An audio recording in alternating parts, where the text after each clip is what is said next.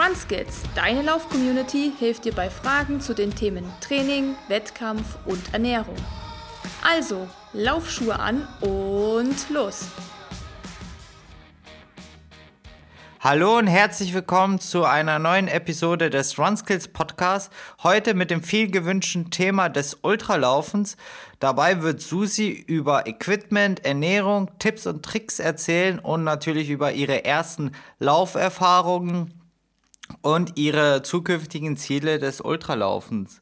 Und wie Susi zum Ultralaufen kam und warum es Ultralaufen wurde und nicht Triathlon oder Schwimmen oder Radfahren oder desgleichen, wird sie euch selbst erzählen. Ja, hallo, auch von meiner Seite. Und ich freue mich, dass das Thema heute es in die Folge geschafft hat zum Thema Ultralaufen. Und ja, ich bin mal gespannt, was Dennis für Fragen vorbereitet hat. Genau, äh, fangen wir ganz klassisch von Anfang an. Wie kamst du zum Ultralaufen und was war dein erster Ultralauf? Also ich kam zum Ultralaufen eigentlich durchs Marathonlaufen. Also ich bin schon im Vorfeld einige Marathons gelaufen, bevor ich mich an den ersten Ultra gewagt habe.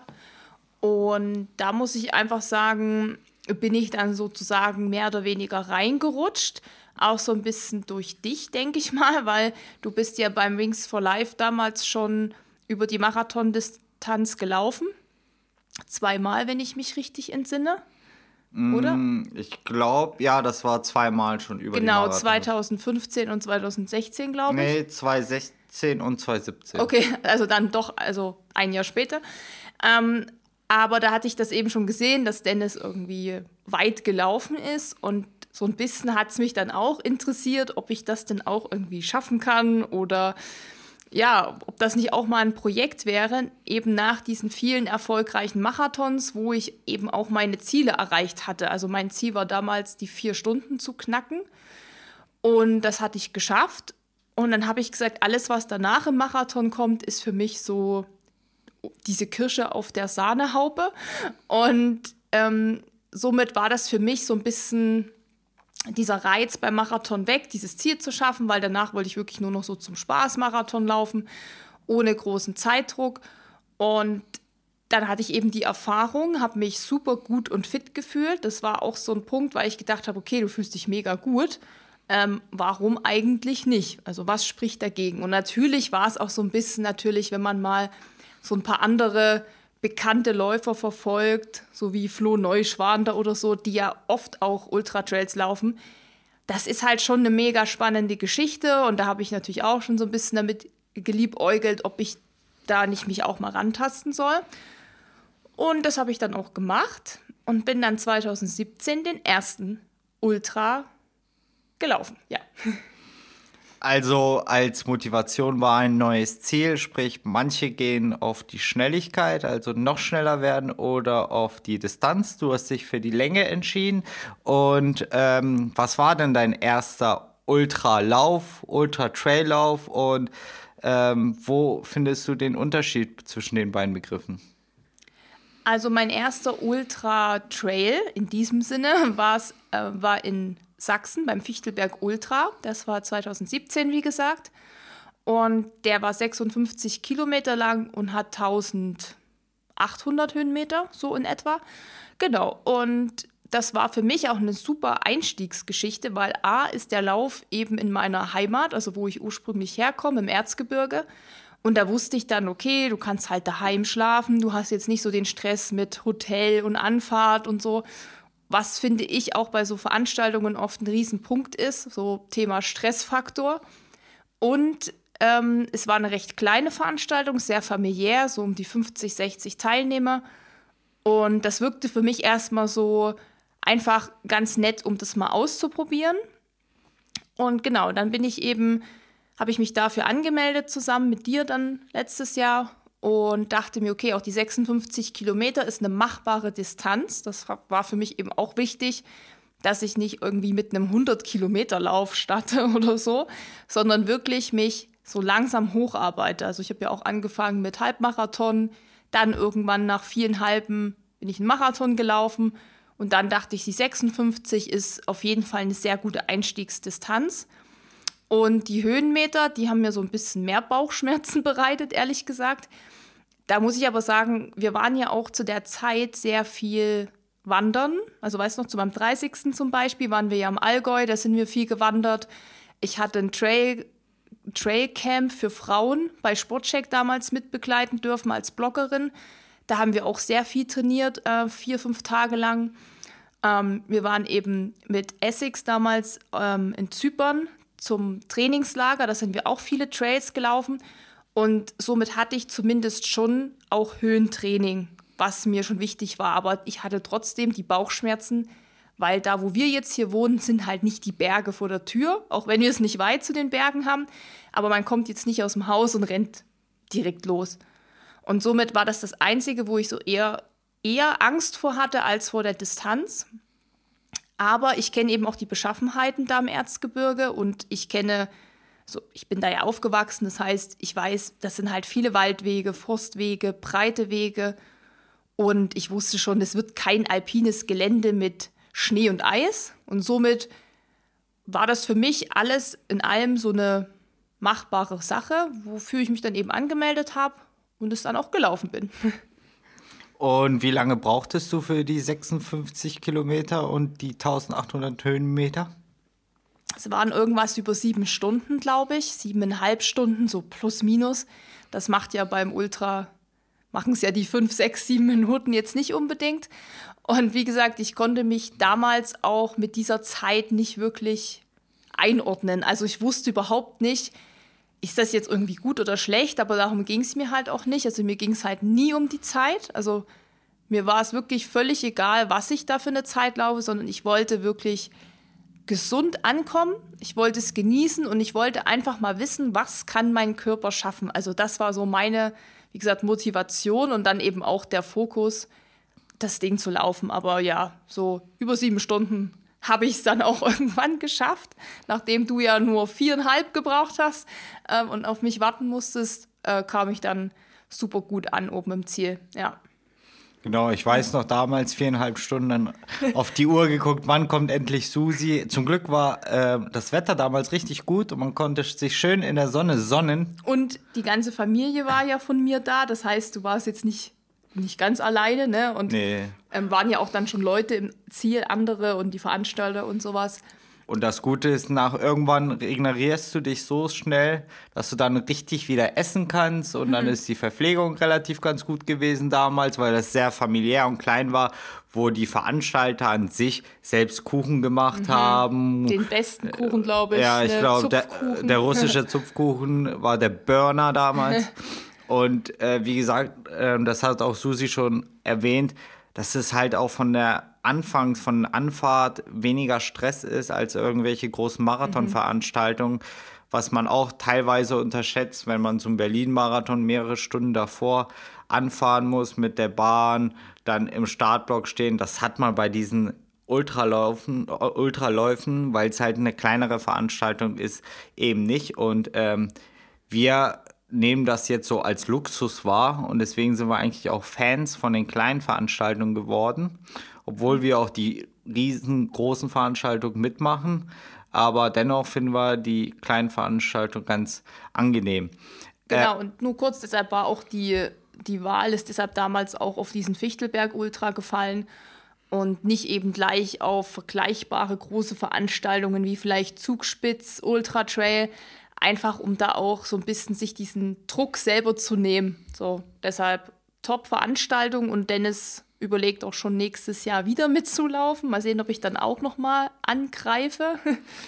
Also ich liebe Eugel sehr, weil ich möchte gern wissen, was ich dann wirklich so nach zwei Jahren Abstand erreichen kann vom Ziel her. Und wie gesagt, es war halt eine super nette Veranstaltung und die Veranstalter und die Leute, dann kennt man auch persönlich, trifft man sich mhm. auf anderen Laufveranstaltungen, wie, glaube ich, vor einem Monat. Ähm, in Chemnitz äh, beim Stauseelauf haben genau. wir die Veranstalter getroffen, ja.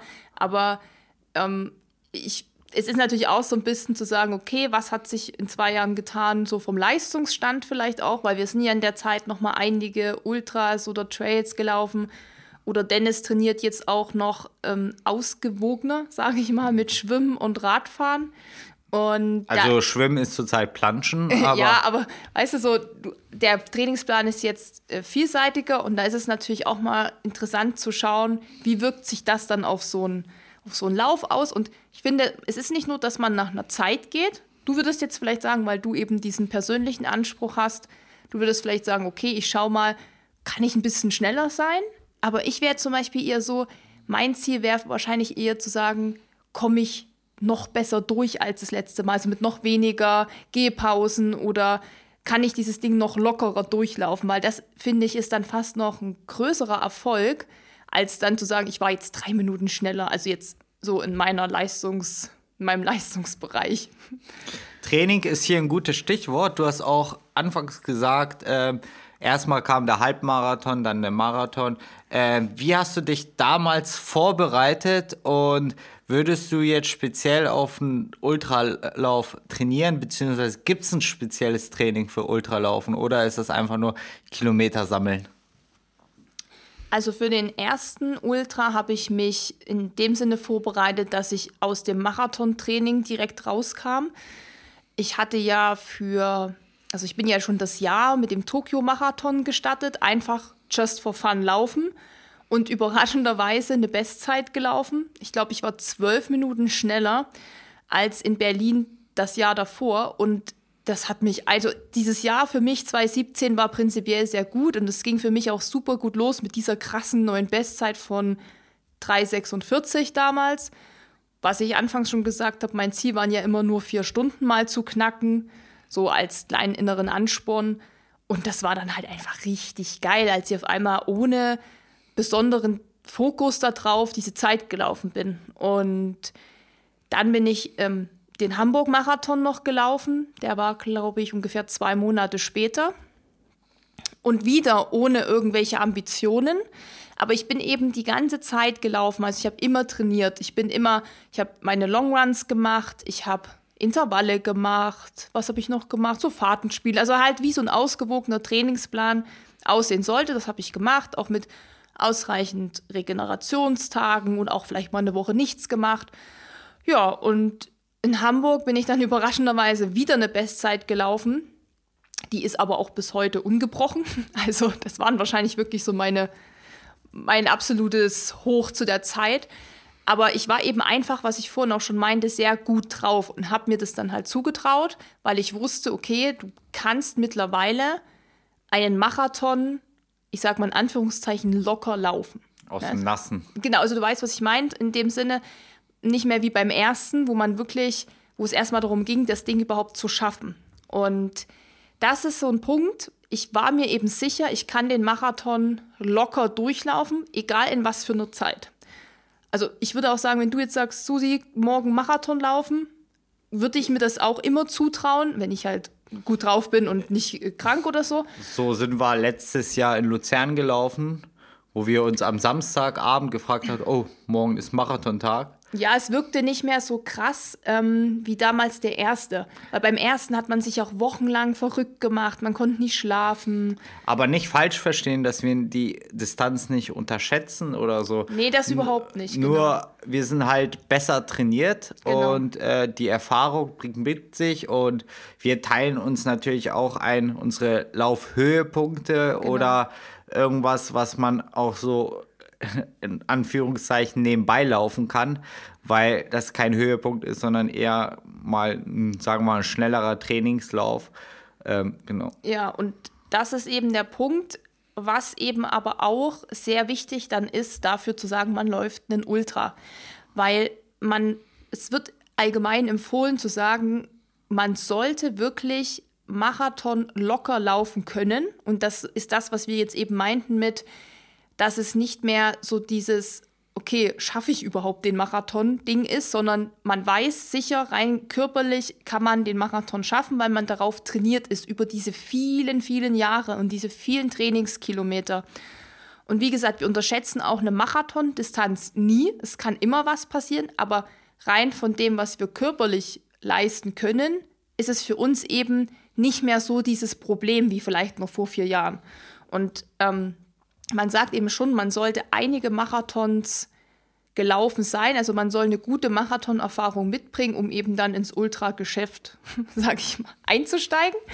Und ähm, das war für mich dann so ein fließender Übergang damals. Und ich wusste, die 56 Kilometer, die werde ich von der Distanz schaffen können. Ähm, wie gesagt, was ich anfangs schon meinte, die Höhenmeter waren dann eher so mein Ding. Aber da habe ich von Anfang an gewusst, ähm, ich werde einfach alles, was steil bergauf geht, wo ich zu viele Körner verlieren kann, werde ich einfach straff hochgehen.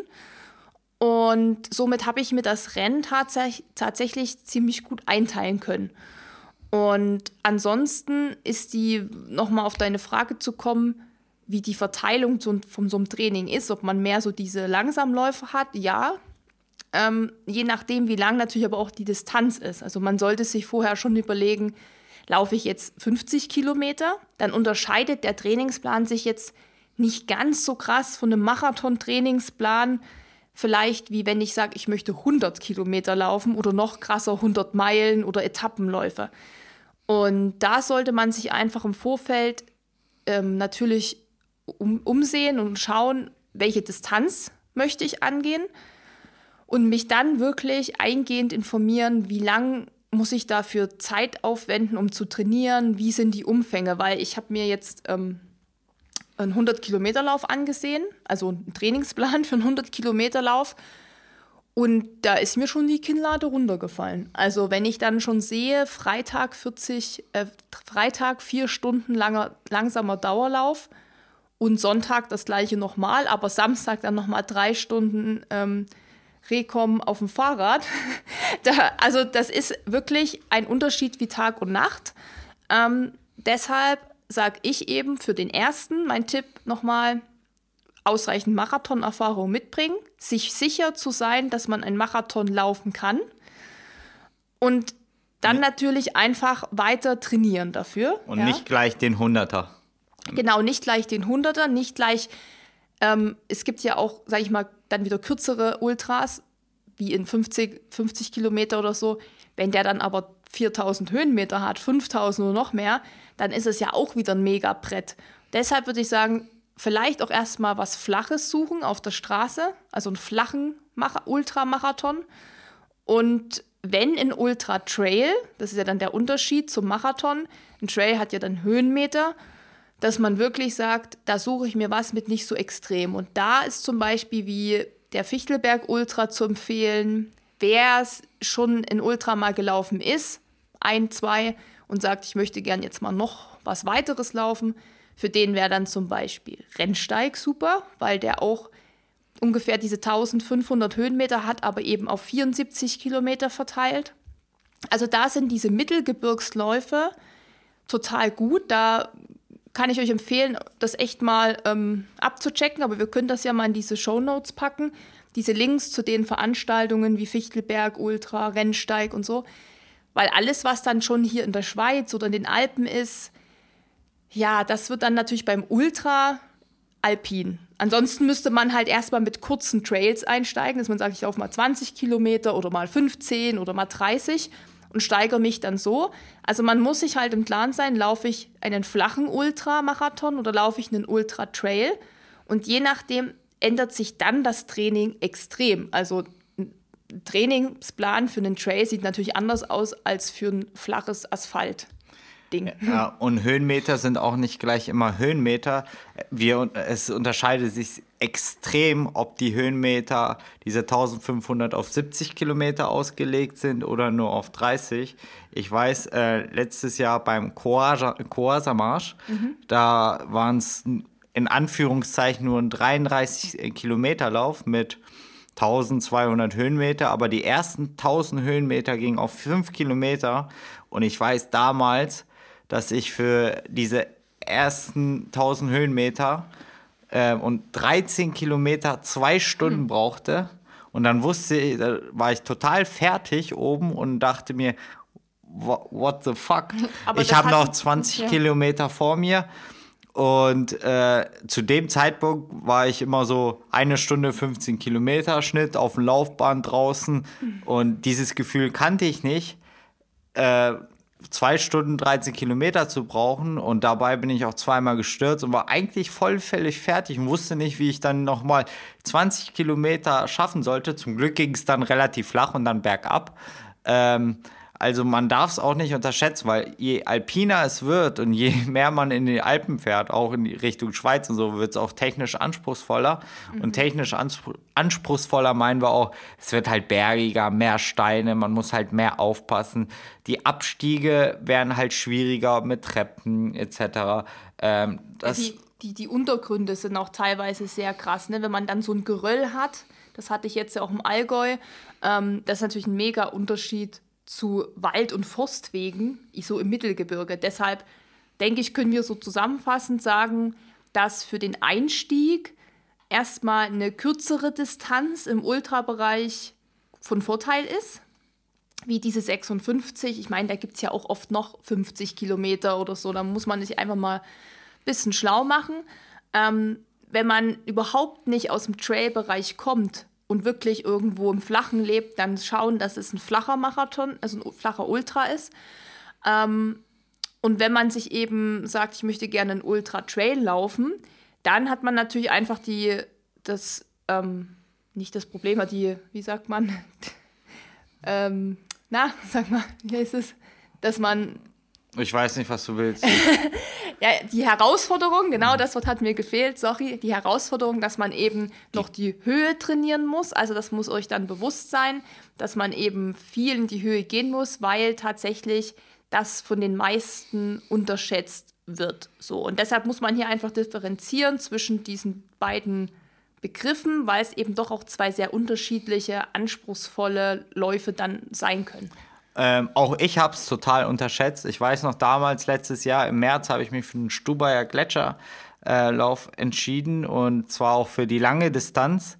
Und damals bin ich noch nie so richtig ins alpine Gebirge ge äh, gelaufen oder gewesen. Also gewesen schon, so zum ja. Snowboarden und also man wusste jetzt natürlich schon, wie es ist, auch, aber aber auch so, man ja. sagt sich 5000 Höhenmeter oder so, ach, das packt man so leicht, weil man kann es halt nicht vergleichen mit irgendwie 10 Kilometer oder auf flach. Also man, es gibt keine Relation, finde ich, wie man es vergleichen kann. Und zum Glück kam davor der Kosa-Marschlauf, wo ich dann gesagt habe, wow, da musst du mal aufpassen, wie alpin es sein werden, äh, wie es alpin ist. Und ähm, ja, es gehört halt viel mehr dazu als nur Ausdauer, Ausdauer, Ausdauer, mhm. sondern auch ganz viel Koordination, Konzentration bei dem Laufen. Und ähm, wir waren ja vorhin beim Training. Und auch beim Ultralaufen ist nicht Ausdauer das A und O. Auch Stabi-Training ist ganz wichtig, ähm, weil die Muskeln sehen, die müssen sich auch an die Distanzen halt gewöhnen. Ja, und vor allem auch an die unterschiedlichen Untergründe, ähm, die verschiedenen Beschaffenheiten der Wege.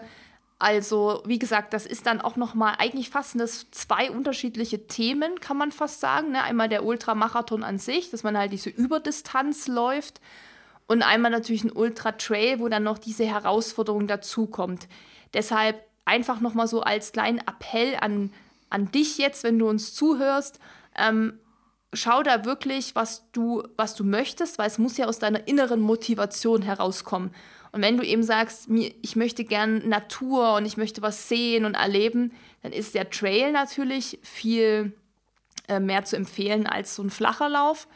Ähm, und wenn es dir jetzt erstmal darum geht, zu sagen, ich möchte erstmal überhaupt eine Überdistanz laufen nach dem Marathon, dann such dir erstmal was Flaches. Und so kann man sich dann einfach langsam rantasten. Und das ist halt wie bei allen Sachen im Leben, wir können mega viele Tipps geben, wie wir es gemacht haben, oder man kann auch viel lesen in Büchern, aber es ist halt auch Trial and Error. Und ähm, je nachdem, was man eben läuft, so ist dann das Training aufgebaut. Aber auch egal, ob man jetzt einen Ultra-Trail läuft oder einen Ultramarathon, das Training besteht schon zu über 80 Prozent aus diesen langsamen Dauerläufen um eben Ausdauer zu trainieren, Fettstoffwechsel zu trainieren, weil man eben sehr, sehr, sehr lange unterwegs sein wird. Teilweise sieben Stunden ist noch relativ wenig. Auch für Dennis sind viereinhalb Stunden, das ist für viele nicht mal ein Ultra, weil viele laufen viereinhalb Stunden schon einen Marathon.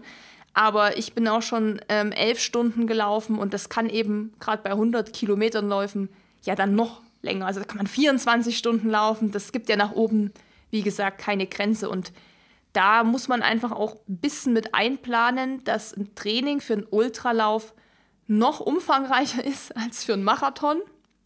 Also wer jetzt schon mit sich so struggelt und sagt, uh, mit Marathon, da kriege ich alles nicht unter einen Hut, Arbeit, Familie, Freunde, was weiß ich, andere Hobbys, dann muss man sich das wirklich gut überlegen. Aber das ist einfach das, womit man mit sich selbst zurechtkommen muss und was man mit sich selbst ausmachen muss. Und dann denke ich, ähm, wenn man die Motivation hat, das zu tun, ist man auch bereit, dieses Training einzugehen und lieber gut trainiert am Start zu stehen und dann das Ding gut laufen zu können und genießen zu können, als eben einfach so ein, ja, ich laufe mal spontan in Ultra. So davon raten wir beide auf jeden Fall ab.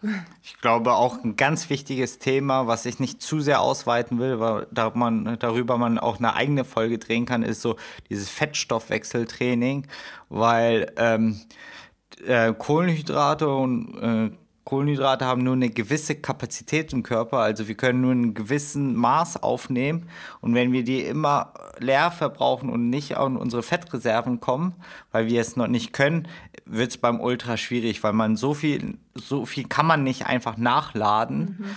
dass man sagt, okay, ich, äh, mein Körper, die Energie reicht rein aus Kohlenhydraten, also ist ein Fettstoffwechseltraining relativ wichtig und es gibt auch im Trainingsplan, viele Nüchternläufe, mhm. viele lange Läufe nur mit Wasser. Ähm, da kommt es auch nicht so oft auf die Intensität an.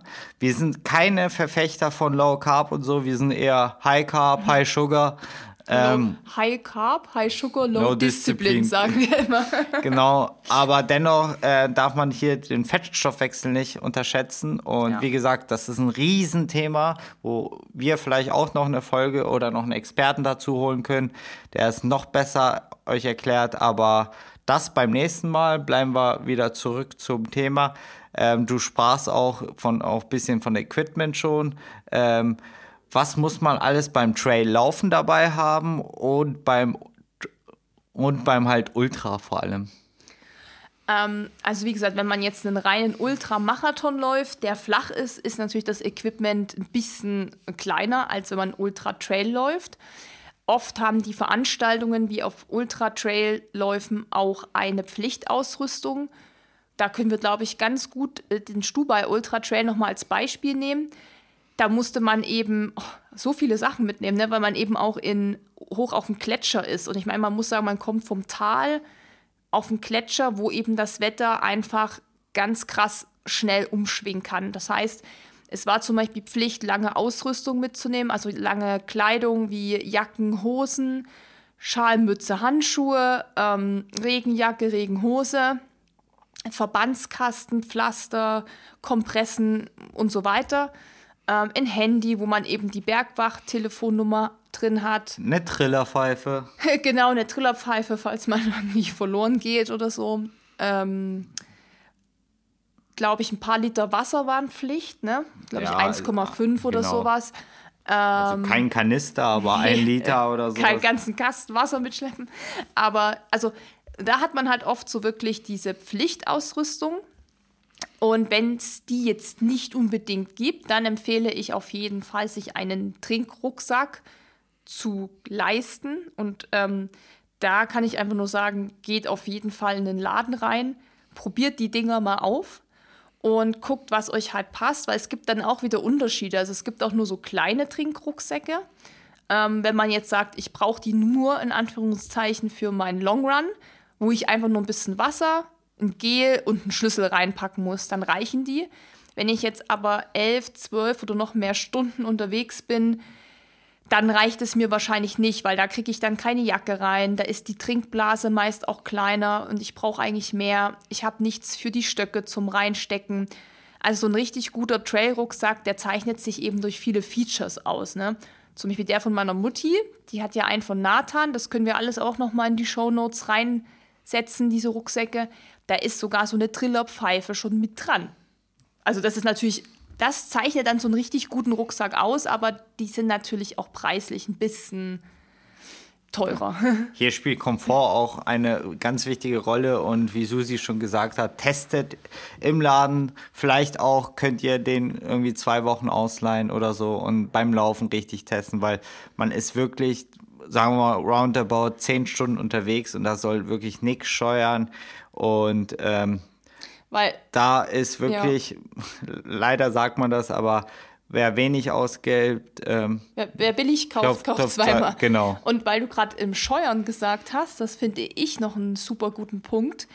Ähm, ich mache immer, bevor ich loslaufe zum Ultra, ähm, eine komplette Einbalsamierung meines Körpers. Also ich habe dieses Pure Active Skin, nennt sich das, glaube ich. Können wir euch auch alles verlinken. Ähm, das ist nicht billig, aber dieses Zeug ist tippitoppi und ich sage allen, die in Ultra laufen oder also viele, viele Stunden Rennen werden, schmier dich vorher mit dem Zeug ein, weil du wirst keine wunden Stellen mehr haben. Weder am BH, hintenrum, untenrum oder vom Rucksack, noch irgendwie vom Hosenbund. Mit diesem Zeug, wirklich, das ist eine, ist eine absolut neue Lebenserfahrung und ich muss sagen, ich hatte das erste Mal beim Rennsteig und ich hatte nach fast zehn Stunden Laufen gar nichts. Keine Scheuerwunde, so geil. Und wer nicht so auf Marke steht, ich glaube, Vaseline und Babyöl tun es auch ganz, ganz gut. Das weiß ich nicht, habe ich nicht so krass getestet. Ähm, aber das Pure Active Skin hast du ja oft beim Marathon zum Beispiel in diesen Statterbeuteln als Test drin. Und dadurch habe ich eben gemerkt, dass mir das voll gut taugt. Und ich weiß von anderen Leuten, dass sie das auch nehmen. Und ich glaube, diese 500 Milliliter Flasche kostet 30 Euro. Aber ich meine, weißt du, wie lange du damit hinkommst? Das ist ja, du trägst dann nur so eine ganz dünne Schicht halt auf. Und ja, also kann ich nur empfehlen, auch da zu gucken. Vielleicht ist für den einen auch Vaseline eben, reicht aus, aber sich da auch sowas, finde ich, gehört auch nämlich mit zum Equipment, was man zwar nicht mitnimmt zum Lauf, aber was im Vorfeld dazu gehört und was nämlich wirklich einige Probleme nachher einfach ja, die gibt es dann eben nicht mehr. Allgemein ist es wichtig, dass ihr oder dass du irgendwelche Kleidung anhast, die du magst, die, wo du dir 100% sicher bist, da scheuert nichts. Angefangen vom T-Shirt bis hin zu Socken, Laufschuhen, was ich immer ganz persönlich finde, sind klar die Schuhe, aber auch die Socken. Und da muss ich einfach mich wohlfühlen und beim hängt ab auch bei welcher Distanz man läuft, sollte die Schuhe auch ein bisschen größer sein, weil die schwellen an, ähm, beim Bergablaufen, es kommen nach Absolut. vorne. Absolut, eine Nummer größer, sagt man immer. Genau. Ja. Und, beim Schuh. Äh, ja, und das finden wir auch ganz wichtig und man darf es nicht unterschätzen, weil viele machen den Fehler und kaufen sich die Schuhe eine Nummer kleiner oder so, wie es passt gerade, aber man ist doch mal ein bisschen länger unterwegs als vier Stunden, meistens beim Ultra. Und wir gehen so oft immer zehn. Teilweise bei Etappenläufen oder 100 Meilenläufen geht es auch weit über die 20 Stunden hinaus. Und ja. Da muss natürlich alles sitzen. Und da kann ich noch mal einen Tipp geben für alle Mädels. Ähm, den richtigen Sport-BH und da wirklich auch nicht sparen. Also ich finde, man kann oft mit günstigen, guten Sachen auch über die Runden kommen, aber sobald man wirklich länger läuft, und das merkt man ja schon beim Marathon, finde ich, merkt man sofort, was jetzt taugt und was nicht. Und ich habe für mich jetzt auch schon so eine Routine. Ich habe halt so einen Lieblings-BH, den ich jetzt dreimal habe, also immer der gleiche, weil ich genau weiß, bei diesem Ding habe ich keine Probleme und das kollidiert dann auch nicht mit dem Träger vom Rucksack oder schneidet doof ein. Und das ist dann genau wie bei der Hose. Gerade bei Frauen ist oft, dass ja die Oberschenkel bei kurzen Hosen so blöde aneinander reiben, dass man da wirklich guckt, dass man noch mal so eine Unterhose hat, wie so ein Radler-Ding da, was halt so eng anliegt. Ähm, einfach wirklich gute Qualität und weil ich sag's wirklich, also man merkt es dann manchmal, wenn man auch ein doofes T-Shirt anhat, was dann blöde rutscht, ne? Das kann ja bei zehn Stunden laufen, also sowas von nervig werden und man hat halt eben auch andere Probleme zu der Zeit als das und deshalb äh, da auf jeden Fall drauf achten. Eine große Frage, die sich vor jedem Wettkampf stellt und vor allem vor jedem Trail-Wettkampf, ist es Stöcke ja oder nein? Wie siehst du das Thema? Ja. Eine ganz plumpe Antwort. Okay, jetzt gehen wir zum nächsten Thema. Sagt man, nee, aber äh, warum findest du Stöcke so wichtig? Und äh, ja. Also Stöcke sind mein absolute, ja, mein absoluter Favorit zum Mitnehmen. Also ich habe, ähm, oder wir beide haben ganz gute Stöcke von Leki. Die sind nicht günstig auch, aber diese Dinger sind so Teleskopstöcke, die man quasi zusammenklappen kann. Ähm, das, die kann man in drei kleine Teile zusammenklappen. Die sind federleicht, die kann man in jeden guten Rucksack, das wieder zum Thema Rucksack, dass die dann so ein Fach haben sollten, kann man die eben reinpacken. Ähm, auch wenn man die mal in der Hand tragen muss, die nerven halt nicht, weil die sind wirklich leicht und handlich. Und man glaubt überhaupt nicht, wie viel Kraft man sich durch den Einsatz von Stöcken einfach ähm, erspart und wie viel Arbeit man den Beinen auch abnimmt. Ähm, das hatten wir jetzt dieses Jahr beim Koasa-Marsch, wo Dennis letztes Jahr die 33 Kilometer gelaufen ist, sind Mira, Isa und ich dieses Jahr den, also die 22, ne? Mhm. 22 sind das gelaufen. Und ich muss sagen, ich hatte Stöcke dabei und im Vorfeld war das so gemischt. Die einen haben gesagt, brauchst du nicht, die anderen haben gesagt, brauchst du auf jeden Fall. Und ich hatte welche dabei, weil ich sie einfach immer dabei habe. Isa und Mira hatten sie nicht. Und die ersten fünf Kilometer hatten 1000 Höhenmeter. So. Und ich muss sagen, ich war natürlich auch völlig fertig, als ich da oben war. Wir haben für die fünf Kilometer auch eine anderthalbe Stunde gebraucht, weil wir fast ich bin fast hochgeklettert. Also ich fand, es war fast so eine Art Klettern über Wurzeln und Steine.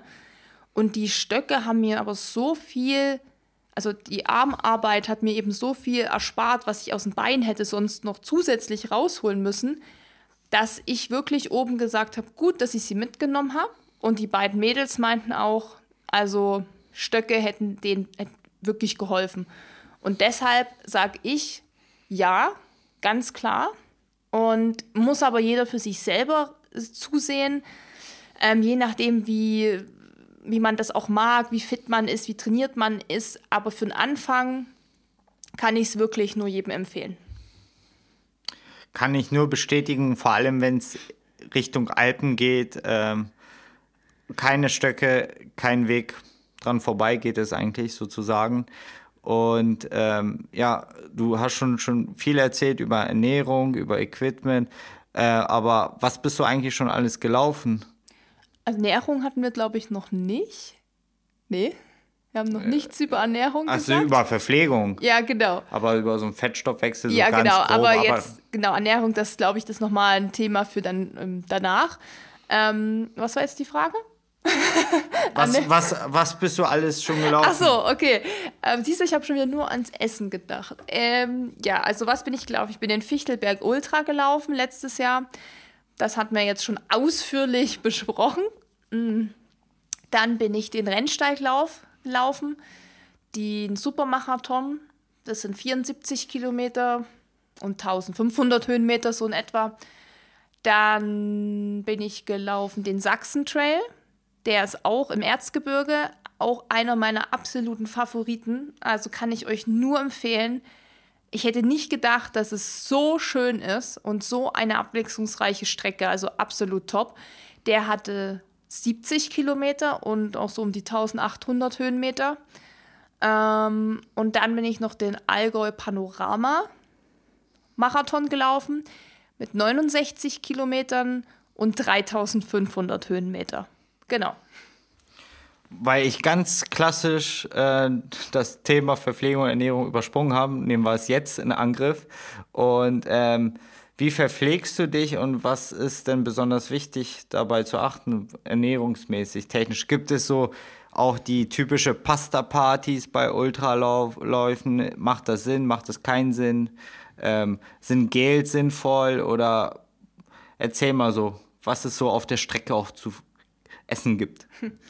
Also, das ist natürlich auch meine Motivation, warum ich Ultras laufe, ist, weil ich zum einen natürlich das total geil finde, so gegen sich selbst zu laufen, seinen Schweinehund und alles, aber weil ich es auch total geil finde, ähm, was es da einfach an Verpflegung gibt. Also das ist ja teilweise besser als jedes Restaurant, jedes Hotel, was es da an Essen gibt. Und das ist eben, das zeichnet diese Ultra-Trails vor allem auch aus, dass dieses Buffet, es ist einfach ein Buffet, würde ich sagen, einfach sau abwechslungsreich ist. Also man hat wirklich alles, was man braucht, von süß über salzig, also sei es Kartoffelsuppe, Nudeln, Brot mit Butter und Salz, Kuchen. Ähm, Kaiserschmarrn. Ja, Kaiserschmarrn, Tomaten. Ha Haferschleim. Saure Gurken. Genau, Nutella-Brote. Schokolade, Kekse. Käsebrote, Schinkenbrote. Melone, Wassermelone, Honigmelone, Banane. Kuchen und Schokolade ohne Ende. Apfel, Wasser, ISO, Cola, Tee. Also ohne Mist, es gibt eigentlich nichts, was es nicht gibt. Und das ist immer so ein bisschen auch, was ich ganz nett finde, ähm, regionenabhängig. Also ähm, zum Beispiel der Rennsteiglauf ist ja bekannt für seinen Haferschleim. Das ist so das Ding, was die immer haben. Und für Vita Cola. Und Vita Cola, weil Vita Cola ist so eine Ostcola und also da hat man auch oft so diese regionalen Produkte. In, beim Sachsenschwell hatte man eben ähm, diese Obladen, worauf ich mich ja so gefreut habe. Und keine Backobladen, sondern richtige Obladen. Ja, so richtig Obladen, die, die sind halt gefüllt mit Schokolade oder Vanille oder Haselnuss. Und die gibt es in Tschechien. Und das ist, also ich kenne das halt noch aus meiner Kindheit und ich liebe das einfach. Und wenn man im Vorfeld schon weiß, dass es das an der Strecke gibt, dann ist das für mich so eine krasse Motivation. Ich freue mich da so mega drauf. Ich, klar, ich könnte hier auch in den Laden gehen, die mir kaufen. Aber weil man dann weiß, wie krass man sich das auch erarbeiten muss. Und ähm, deshalb ist einfach diese Ultra-Trades zeichnen sich eben durch diese krassen Buffets schon aus, finde ich. Und ähm, ansonsten ist das Thema Ernährung, also im Vorfeld ist jeder natürlich so, wie er klarkommt. Also klar, so die klassische Nudelparty, glaube ich, die stirbt nie aus. Wobei es auch bei ähm, beim Rennsteig ist es ja die Kloßparty, ne? Da gibt es doch Kloß, Gulasch und Rotkohl. Also ja. ich habe mich da damals nicht dran getraut und werde es auch zukünftig nee. nicht machen. Ich glaube, da braucht man wirklich einen Ostmagen oder einen hm. Schweinemagen, weil sollten das heißen Ostmagen? Ja, weil ich weiß es nicht, weil Rotkohl mit Gulasch und Klöße einen Tag davor am Abend finde ich schwierig, aber das muss jeder selbst wissen. Wir haben damals wie immer klassisch Milchreis gegessen und das tut eigentlich immer ganz gut. Genau, also so wie es einfach jeder, also so wie man sich auch von einem normalen Wettkampf beim Marathon ernährt, es heißt auch nicht nur, weil das ein Ultra ist, esse ich dann anstatt zwei Teller Nudeln vier Teller Nudeln. Also man hat ja trotzdem dann irgendwann nicht mehr Hunger. Aber man kann sich da schon ordentlich was gönnen, weil man verbraucht das halt auch. Und da kann man auch noch ein Eis essen. Also einfach alles das, was man immer macht vorm Wettkampf, was einem gut tut, was einem schmeckt, was leicht im Magen liegt. Und am Morgen davor zum Beispiel esse ich tatsächlich sogar weniger als beim Marathon, weil ich genau weiß, dass es auf dem Ultra einfach so viel Verpflegung geben wird. Und man nimmt sich auch einfach viel mehr Zeit für die Verpflegung. Sogar ich nehme mir Zeit und halte da eine Minute an und esse ein Nutella-Brot und ähm, äh, nimm noch ein Stück Kuchen mit oder ein Stück Schokolade, weil es kommt wirklich um diese ein oder zwei Minuten kommt es nicht drauf an. Vielleicht läufst du auf Sieg, dann vielleicht eben, aber grundsätzlich nimm wirklich die Zeit, gönn dir dem Körper eine Pause, auch dem Kopf diese Motivation, mhm. dass du was zu essen hast und auf jeden Fall ist es wichtig, weil die Zielverpflegung bei diesen Ultraläufen ist im Gegensatz zu den Marathons relativ mau, finde ich. Also da ist die Verpflegung während der Strecke viel, viel, viel, viel, viel besser. Kurze Anekdote, weil du gesagt hast, der, ähm, also du läufst auf Sieg. Das hatten wir beim Sachsen Trail. Da standen wir gerade an dieser supergeilen Verpflegungsstation mit den Obladen. Und ähm, wir haben da uns halt alle hingechillt, haben gegessen, haben uns halt unserem Leben erfreut, dass das da so tolles Essen gibt. Und da kam gerade der Sieger, also der erst der Führende in dem Moment noch, später dann war der Zweite und danach kam eben der Zweitplatzierte. Ähm, und die sind halt an dem Stand vorbeigerannt und dann hatten die ihre eigene Verpflegung. Wo ich dann auch schon dachte, oh nee, ne, jetzt haben die wahrscheinlich so ihr, ihr Gel, ihr Power-Bar-Zeugs, irgendwas, das was ja alles nicht geil schmeckt. Das hilft halt, aber es schmeckt nicht geil. Und können sich gar nicht hier irgendwie von diesem Buffet irgendwie was nehmen. Und die sind wirklich vorbeigerannt, haben diese Pulle gegriffen, haben sich das hintergekippt, die Pulle dem Typ am Stand wiedergegeben und sind weg.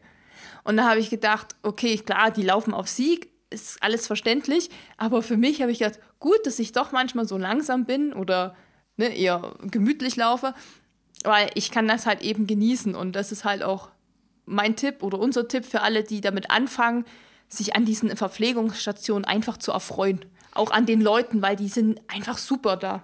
Was ich mich jetzt frage, wenn du vor den Siegern bei der Verpflegungsstation warst, seid ihr da zweimal lang gelaufen oder? Ja. Äh, ähm, du hattest den einen Punkt mit den Obladen, hattest du zweimal passiert.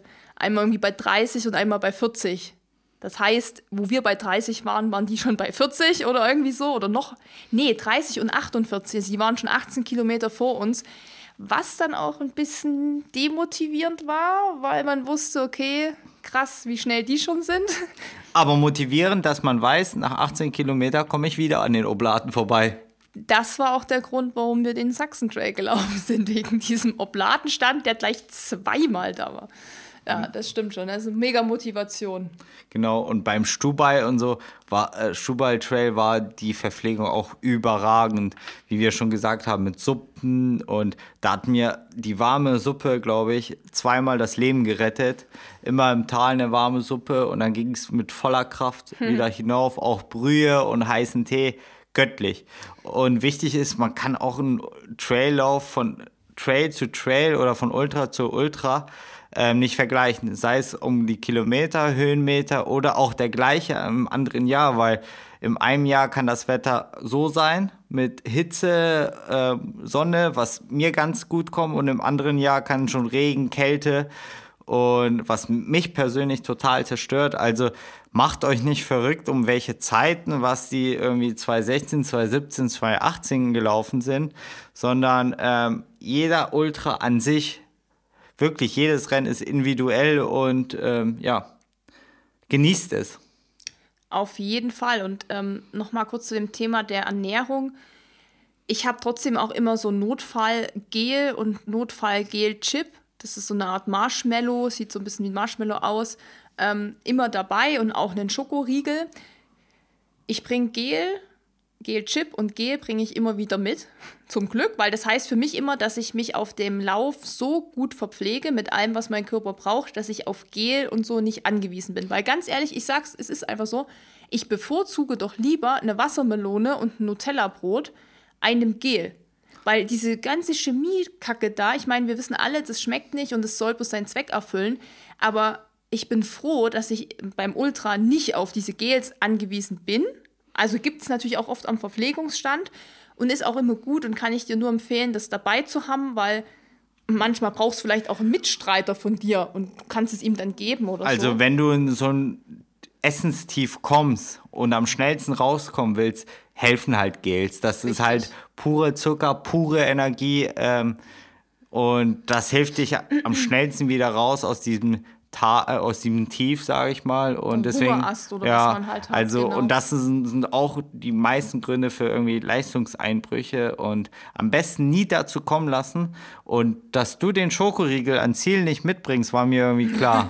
also, da wäre aber was faul mit mir. Wenn, genau. ich den, wenn ich den Schokoriegel noch mit hätte, dann würdest du, glaube ich, bei mir erstmal Fieber messen müssen.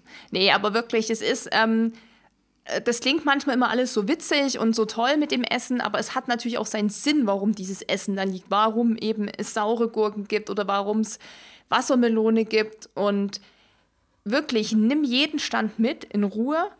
Ist da auch wirklich was? Ich kann auch sagen, man kann auch nach drei Nutella-Broten kann man noch laufen. Man glaubt es kaum. Es ist nicht immer so, dass man dann gleich irgendwie im Busch landet. Also man sollte jetzt vielleicht nicht hier sich ein ganzes Mittagessen reinpfeifen, aber ähm, wenn der Körper Nutella-Brot sieht und sagt, gib's mir, gib's mir, gib's mir, dann, dann musst du es essen. Es ist wirklich so. Und das ist für mich immer ein gutes Zeichen, dass ich das Gel und den Chip und so mitbringe, dass ich scheinbar mich gut verpflegt habe. Und ja. Was ich immer noch mit habe und eigentlich auch fast immer mitbringe, sind Salztabletten. Das sind einfach kleine wirklich kleine Tabletten aus purem Kochsalz, weil wenn man wirklich so lange unterwegs ist und es noch warm ist und sehr viel schwitzt, unterschätzen Leute den Salzverlust und ähm, das finde ich auch super wichtig. Deswegen hat man auch Bock nach einem Marathon oder nach einer langen Distanz so auf diese Gurken oder diese Butterbrot mit Salz. Das ist überragend.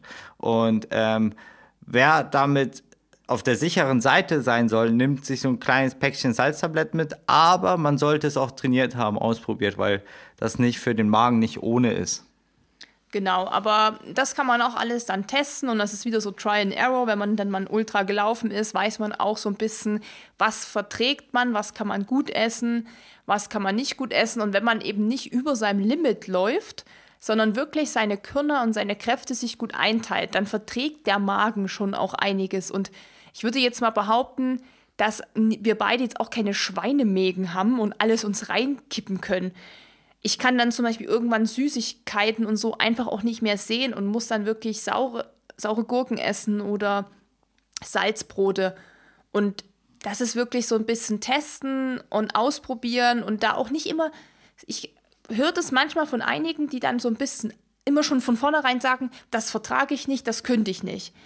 Ganz ehrlich, ich hätte auch nicht gedacht, dass ich wie beim Rennsteig mir Haferschleim und Nutella-Brot und und Kuchen und was es sonst noch alles gab, Käsestullen, mir so reinziehen kann und dann noch laufen kann. Aber es ist halt doch noch mal ein kompletter Unterschied zum Marathon, wo man halt oft auf Anschlag läuft. Wo ich, da könnte ich kein Nutella-Brot essen. Also ich könnte beim Marathon nicht sowas essen. Aber da man eben auch viel geht und alles ähm, beim Ultra und viel äh, ist natürlich in ganz anderen Bereichen sich bewegt, Belastungsbereichen, kann, kann man das schon auch mal ab. Ja, äh, kann ich nur bestätigen. Und wie gesagt, ich nehme mir auch mal Zeit und ziehe mir auch ein Schokobrot rein. Ja. Jetzt haben wir, glaube ich, genug übers Essen geredet. Genau. Wie motivierst du dich eigentlich? Weil wir haben auch von Tiefs mhm. geredet und auch von Essenstief und Anstiege. Jetzt kommen noch drei. Wie motivierst du dich, den nächsten Anstieg zu bewältigen, beziehungsweise ein Ziel? Also das kann man eigentlich fast zusammenfassen. Motivation und auch die Laufeinteilung, so die Renneinteilung, das sind eigentlich so ein bisschen fast schon ein Thema.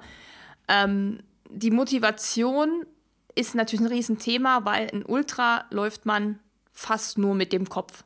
Weil wir gehen jetzt davon aus, du hast gut trainiert, bist gut trainiert, du bist körperlich fit, dann ist es eine reine Kopfsache. Und man kommt eben irgendwann an einen Punkt, wo es schwierig wird mit dem Kopf. Da will der Kopf nicht mehr.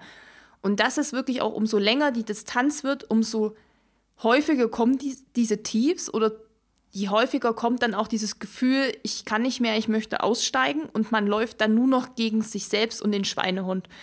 Und das kann man auch nicht vergleichen wieder mit, mit einem halben oder mit einem Marathon, weil das eben andere Belastungen sind. Und meine Motivation ist, ich teile mir das Rennen immer in kleine Etappen ein.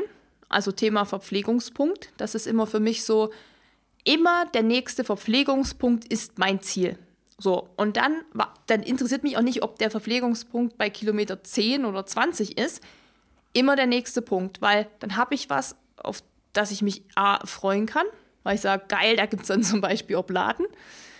Und B, dann habe ich einfach immer so eine kleine Etappe geschafft. Und für meinen Kopf, oder das ist allgemein ja einfach so, ähm, ist das ein kleiner Teilsieg, ein Teilerfolg. Und das pusht einen wieder, das gibt einen wieder inneren Antrieb, weiterzulaufen. Ähm, dann natürlich auch, je länger das Rennen geht, das Thema, was habe ich bereits geschafft? Also ganz klassisch, ich bin jetzt schon 60 gelaufen, jetzt sind es nur noch 10. Ähm, da weiß man einfach, was man schon gepackt hat. Das pusht einen auch wieder. Dann natürlich das Thema andere Mitstreiter, finde ich, ist fast das, das, das mit das Wichtigste, das Krasseste, was dich motivieren kann.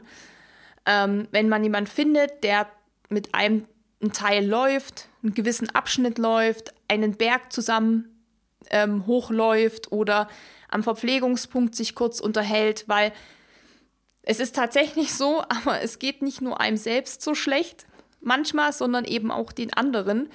Und in meinem schlauen Buch, das große Buch vom Ultramarathon, was ich euch sehr ans Herz legen kann, was wir euch hier auch noch verlinken, da steht zum Beispiel auch drin, das habe ich persönlich noch nicht so wahrgenommen, aber habe gemerkt, dass ich das auch schon gemacht habe, dass man tatsächlich auch Leute bewusst überholen soll.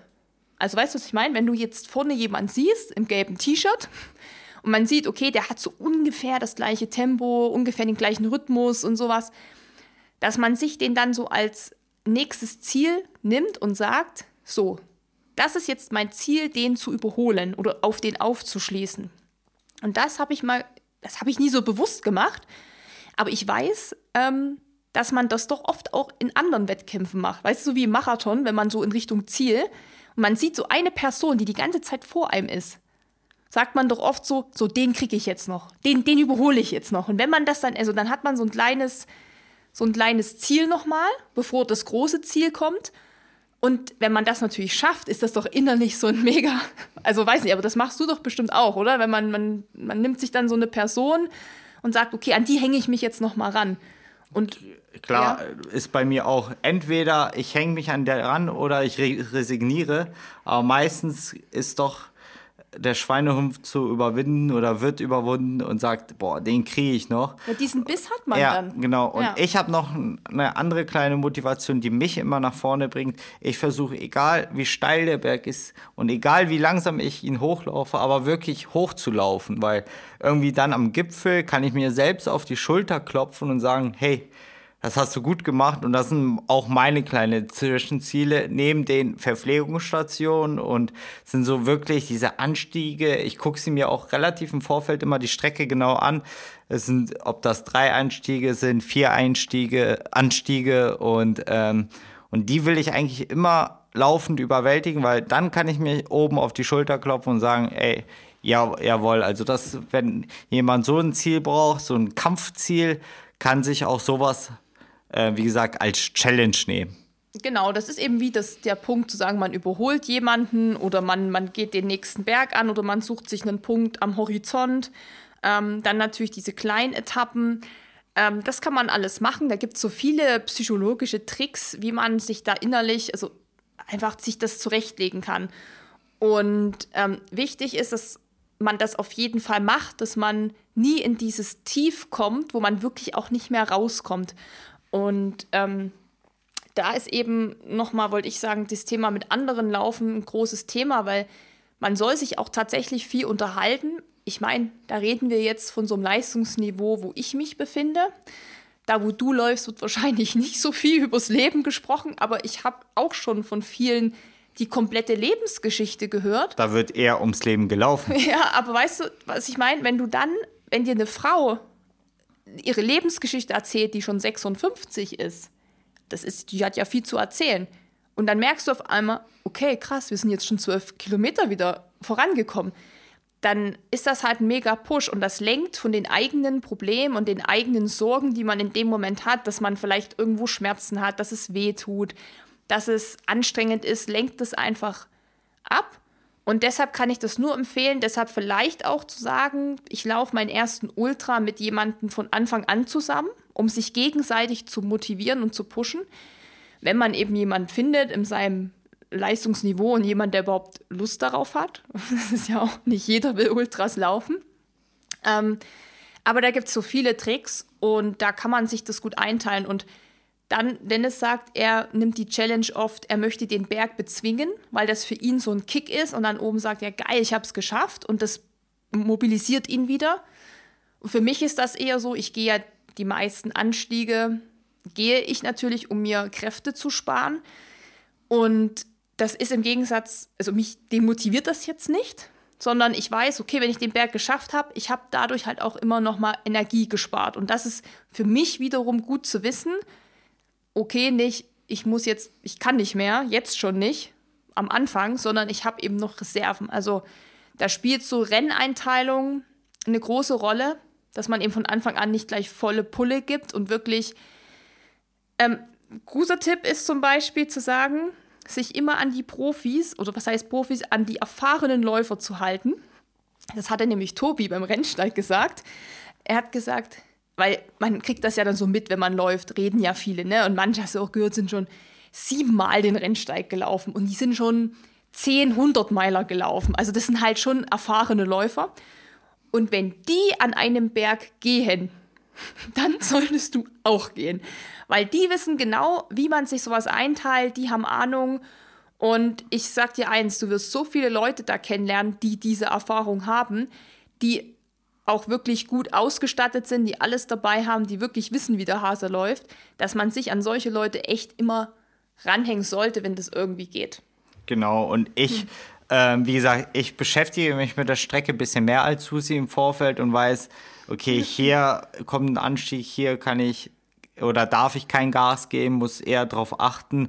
Deswegen hilft bei mir auch, was mein wichtigstes Equipment ist, wenn Susi sagt, für sie sind die Stöcke das Wichtigste, für mich ist meine Laufuhr, ähm, weil ich dort den Track runterlade und den Track immer auf der Uhr habe und weiß ungefähr, was steht jetzt an, wo bin ich dann teilweise demotiviert ist, weil man denkt, boah, die 1000 Höhenmeter hatte ich schon und auf einmal waren es nur 200, aber dennoch, ähm, man bremst sich so fürs Gute, für den Zielschluss, Zielsprint, wenn man als Sprint das noch bezeichnen kann, die Kräfte. Und äh, ja, für mich ist meine Uhr das Wichtigste, glaube ich. Und da gibt es auch ganz viele Unterschiede. Und wie es beim Marathon ist die, das ist auch eine reine Philosophiefrage. Beim Marathon ist das klassisch, will ich eine Garmin oder eine Polar?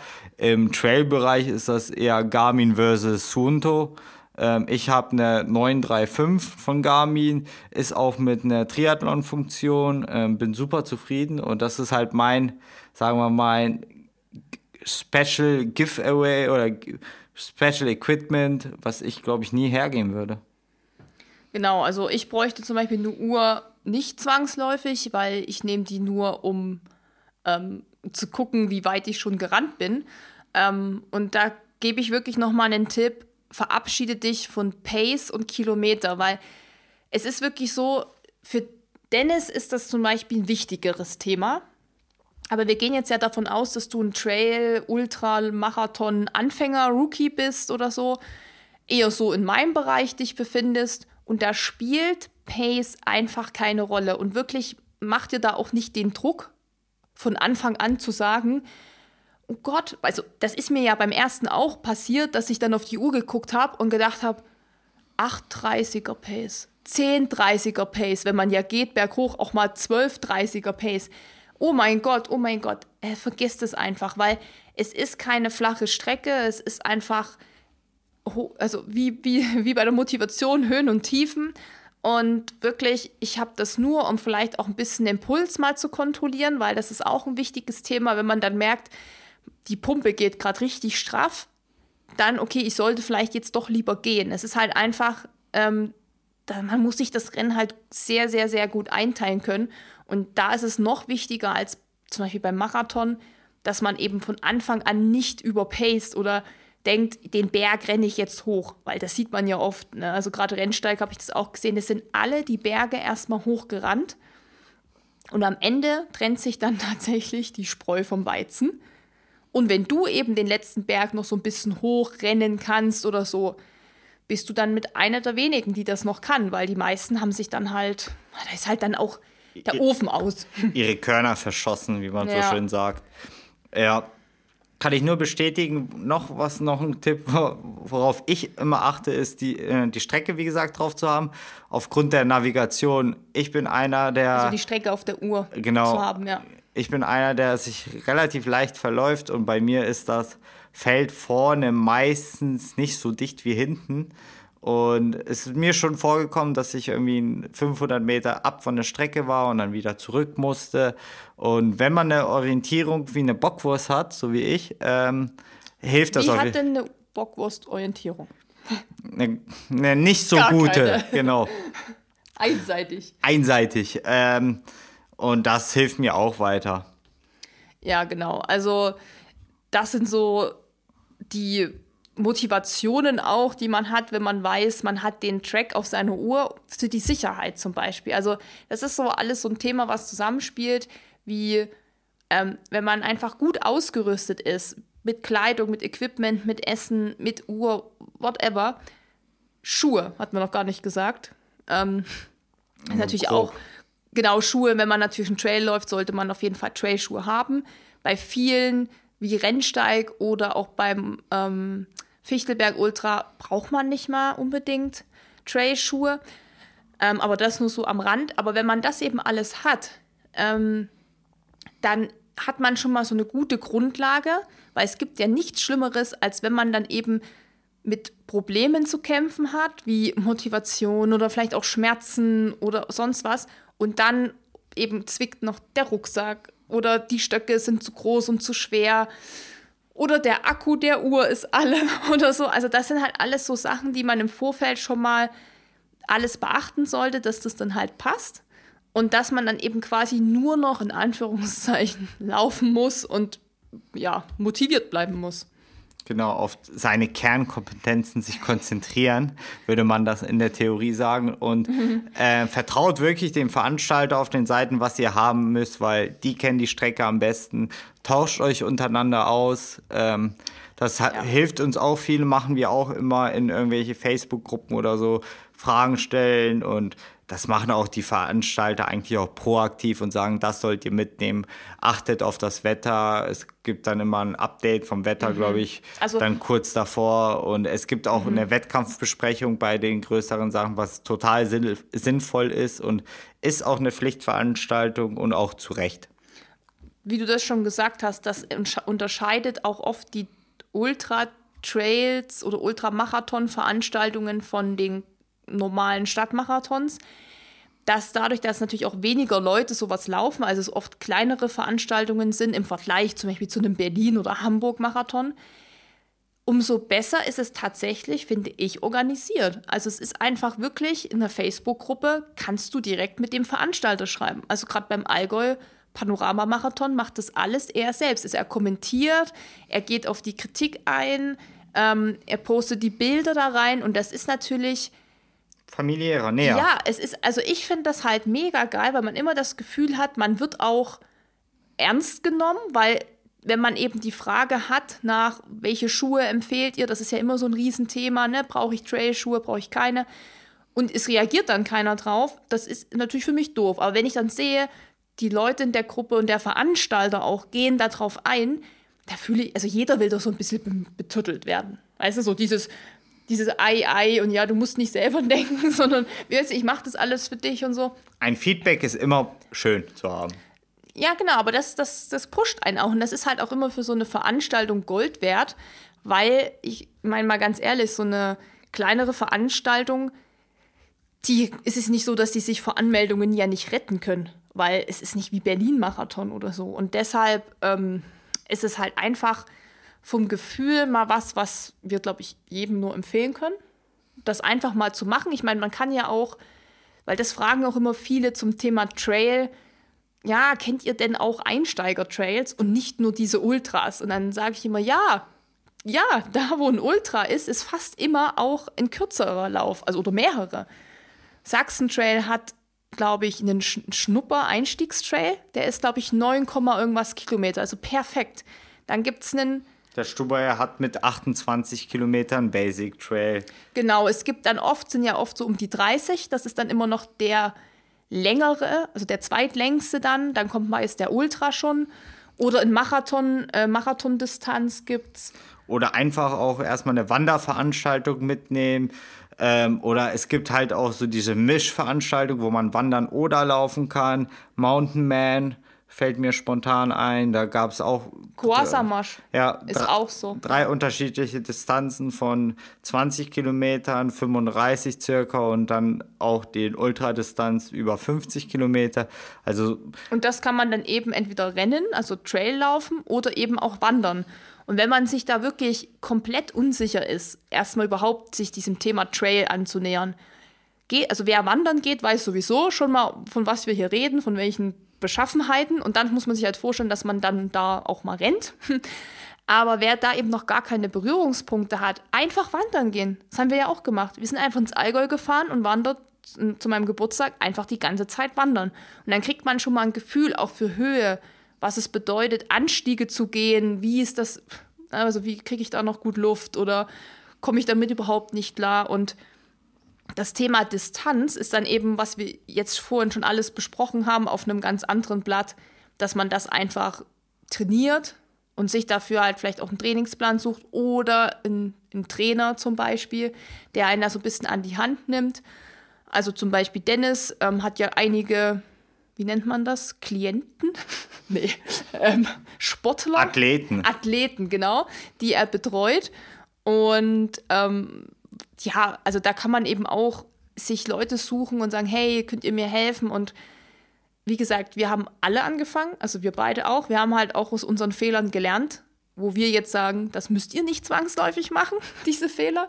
Ähm, Aber auch wenn ihr sie macht, ist Yeah, es immer kein ist- Beinbruch, Nein. weil man hat ja seinen eigenen Kopf und ich bin ein relativ großer Sturkopf und merke es auch an meinen Trainingsplänen, dass es nicht immer so viel Sinn macht, aber meistens auch erst im zweiten Mal. Und wie wir schon öfters gesagt haben, try and arrow. ja, das ist, glaube ich, so das Wichtigste und ähm, dass man eben nie unvorbereitet in so einen Lauf geht. Aber das betrifft alle Distanzen, auch fünf Kilometer. Vorbereitung, gutes Stichwort. Und ähm, was sind deine Ziele für 2019? Ein langfristiges Ziel und ja, wie bereitest du dich vor, beziehungsweise für welche Ziele bereitest du dich vor? Also aktuell dieses Jahr wird wohl kein Ultra mehr kommen, weil wir jetzt eben noch zweimal Marathon laufen. Einmal nächste Woche, also ich weiß nicht, wenn ihr das hört, sind wir wahrscheinlich schon Chicago gelaufen. Jetzt, wo wir es aufnehmen, steht es uns noch bevor. Bevor? Before. Ich stimme mich schon ein auf Englisch. Ähm, genau, und New York und der ist halt im November. Ja, und man weiß ja, dass November, Dezember, Januar ist mit Laufveranstaltungen äh, eher schwierig so. Die Berge sind kälter, es ist eher Skizeit und Snowboard. Ja, aber ganz ehrlich, es ist ja auch mal nicht verkehrt, dass man zu der Zeit mal, ähm, ja, einen Weihnachtsmarkt geht und einfach mal sich ein bisschen ausruht und sowas, ja. Und für 2019 ähm, ist dann ge geplant eigentlich so momentan ein 100 Kilometer Lauf. ähm, ich weiß- Welcher? Ja, wenn ihr da Tipps für mich habt, also es gibt tatsächlich nicht so viele, weil ich muss mich natürlich auch entscheiden, soll das ein flacher werden oder soll das ein Trail werden? Weil Ultra Trail könnte ich natürlich ähm, Zugspitz Ultra Trail laufen, aber da bin ich mir noch sehr, sehr, sehr unsicher. Und da lese ich mich gerade sehr tief ins Thema Trainingspläne ein, weil dafür reicht eine normale Marathonvorbereitung dann nicht mehr. Da muss man wirklich, wirklich, wirklich strukturiert trainieren und auch viel. Ähm, ja, aber was auf jeden Fall safe ist, ist Rennsteig. Ähm, Den laufe ich auch. genau, den Supermarathon. Und der Stubai Ultra Trail, den würde ich auch sehr, sehr gern laufen. Natürlich habe ich auch Lust, ich würde super gern nochmal Sachsen Trail laufen oder auch den Fichtelberg Ultra oder Innsbruck, ähm, das Alpin Festival, ne? Oder Trail Festival heißt es, glaube ich. Also es gibt super viele und ich habe mich aber tatsächlich noch für keinen angemeldet. Also 2019, jetzt kommt's, ist noch ein unbeschriebenes Blatt. Aber die Unterkunft für Rennsteig haben wir auch schon gebucht. Und Ja. also die Unterkunft ist schon da. Ich glaube, demnächst folgt die Buchung zum Rennsteig. Okay, dann ist Rennsteig safe. Genau, sagen wir Ja. mal, Rennsteig ist safe. Zu mir vielleicht, was ich noch laufen möchte, falls es euch interessiert. Obwohl Susi Nein. hier. Ja, Doch, danke. doch, Dennis, erzähl, was ist bei Äh, dir geplant? Ja, eventuell den Fichtelberg Ultralauf noch einmal. Den Stubaier, Titelverteidigung. genau, den Stubaier Lauf würde ich auch gerne machen, aber höchstwahrscheinlich nur den Basic, diesmal den kleineren, weil ich eine Woche drauf ähm, beim, bei der Staffel in der Challenge Rot äh, an den Start gehe und dieses Jahr oder nächstes Jahr den mal finishen möchte und nicht verletzt ausfallen. Aber ähm, wie Susi sagt, ähm, richtig fest haben wir uns noch nicht gesetzt im Kalender. Ich glaube, das wird nach Chicago so sein, wo wir sagen, wir planen mal die Saison 2019 und sagen, okay, da müssen wir einen Hundesitter besorgen, weil wir beide laufen wollen. Da läuft nur Susi, da nur ich. Ähm, ja, auch wir organisieren uns ein bisschen. ähm, teilweise müssen wir es machen, auch Unterkünfte buchen. Aber wie gesagt, vieles steht in den Sternen. Und langfristiges Ziel, ähm, glaube ich, haben wir beide, wenn ich das schon vorwegnehmen kann, ist mal irgendwann den Tar zu laufen. Zwar, Also den Transalpine Run, Genau. für jemand, der den Begriff Tar nicht kennt. man läuft den auch immer zu zweit und es ist ein Etappenrennen. Äh, ob Susi und ich den gemeinsam lau- laufen werden, ist eher unwahrscheinlich, weil wir auch nach dieser Woche zusammenbleiben wollen. Und äh, aber es steht alles in den Sternen. Mal gucken, wie es sein wird. Und ja, Genau, das ist ein gutes Schlusswort, denke ich. Ähm, hoffe ich. hoffe ich, ähm, denn es wird wahrscheinlich ja auch gerade bei Dennis auch eine andere Richtung eingeschlagen werden. Ähm, aber das ist ein Thema für eine neue Run Skills Folge. Denn das war jetzt ein gewünschtes Thema von vielen, dass wir mal über das Thema Ultralaufen sprechen und einfach mal so ein paar Themen aufgreifen, die man ganz schwer in so einem Instagram-Post zum Beispiel machen kann. Ähm, wenn ihr sowieso prinzipiell sagt, da kam jetzt ein Thema viel zu kurz, Ernährung oder Training, dann kann man natürlich dazu auch nochmal eine separate Folge machen, sich dann vielleicht nochmal einen Experten auch ins Boot holen. Stellt die Fragen einfach in die Kommentare oder die Wünsche, Anmerkungen, wie ihr es sonst immer schon macht, äh, bei genau. den Instagram-Posts und Facebook-Gruppe. Äh, das hilft uns weiter und wir beantworten sie gerne, auch sprechen von unseren Erfahrungen. Ja. Und ähm, genau, da könnt ihr uns auch jederzeit eine E-Mail schreiben oder, also die, die uns kennen, wissen ja, wo man uns findet. Die, die uns noch nicht kennen. Ähm, hallo erstmal. nee, können uns ja bei hallo at runskills.de einfach eine ganz klassische E-Mail schreiben oder auf Instagram bei unter Runskills oder auf Facebook unter Runskills oder hier und Kommentare, also whatever, uns schreiben. Und für die nächste Folge ähm, haben wir uns dann nämlich überlegt, weil diese Frage auch oder die Fragen oft dazu kamen, ähm, wie es denn mit dem Thema Triathlon aussieht, was natürlich jetzt ein bisschen was ganz anderes ist als Ultra Trails. Ähm, aber das ist ja ein Thema, wofür sich Dennis gerade interessiert und auch ähm, schon im Training ist und sich vorbereitet und sich damit ganz stark auseinandersetzt. Und viele haben eben gefragt, was denn da los ist mit ihm und dem Schwimmen. So, da wollen wir jetzt aber nicht zu viel vorwegnehmen, was jetzt eigentlich das Problem ist oder was die große Challenge ist, weil das ist auf jeden Fall für die nächste Folge geplant. Thema Triathlon können wir schon mal sagen, oder? So allgemein. Ja, genau. Und dann ins Detail gehend würdet ihr dann halt da alles erfahren. Richtig. Und wie Susi gesagt hat, die nächste Challenge für mich ist, oder die nächste ist halt das große Schwimmen. Da bin ich dran. Da ist auch schon mehr Training, sagen wir mal, geplant, als es üblich ist, aber auch nötig. Aber wie gesagt, alles mehr in der nächsten Folge. Ganz genau. Und bis dahin hoffen wir, dass du, ihr, wie auch immer, ähm, äh, Spaß hattest bei der Folge, du ein bisschen was mitnehmen konntest. Ähm, ja, deine Fragen auch beantwortet wurden. Und wenn nicht, gerne uns, wie gesagt, nochmal schreiben. Und weil wir jetzt wieder ewig geplappert haben. Aber noch ein Punkt ah, okay. als Abschlusswort. Das nehmen wir dann wirklich als Abschluss. Dein ultimativer Tipp fürs Ultralaufen. Mein ultimativer Tipp fürs Ultralaufen. Ja, der ist ganz klar. Laufe mit deinem Herzen und nicht mit deinen Beinen.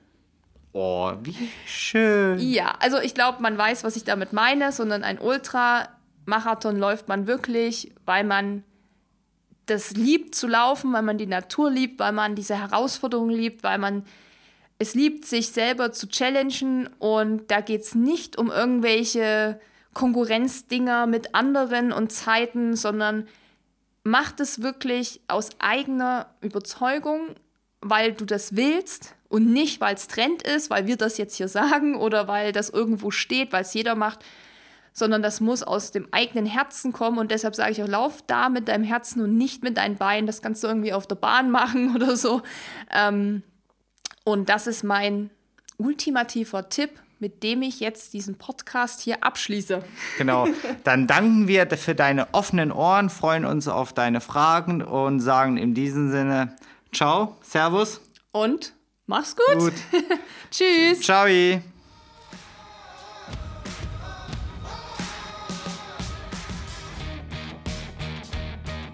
Wenn dir dieser Podcast gefallen hat, hinterlass uns eine Bewertung und abonniere diesen Kanal, damit du auch in Zukunft keine Folge mehr verpasst.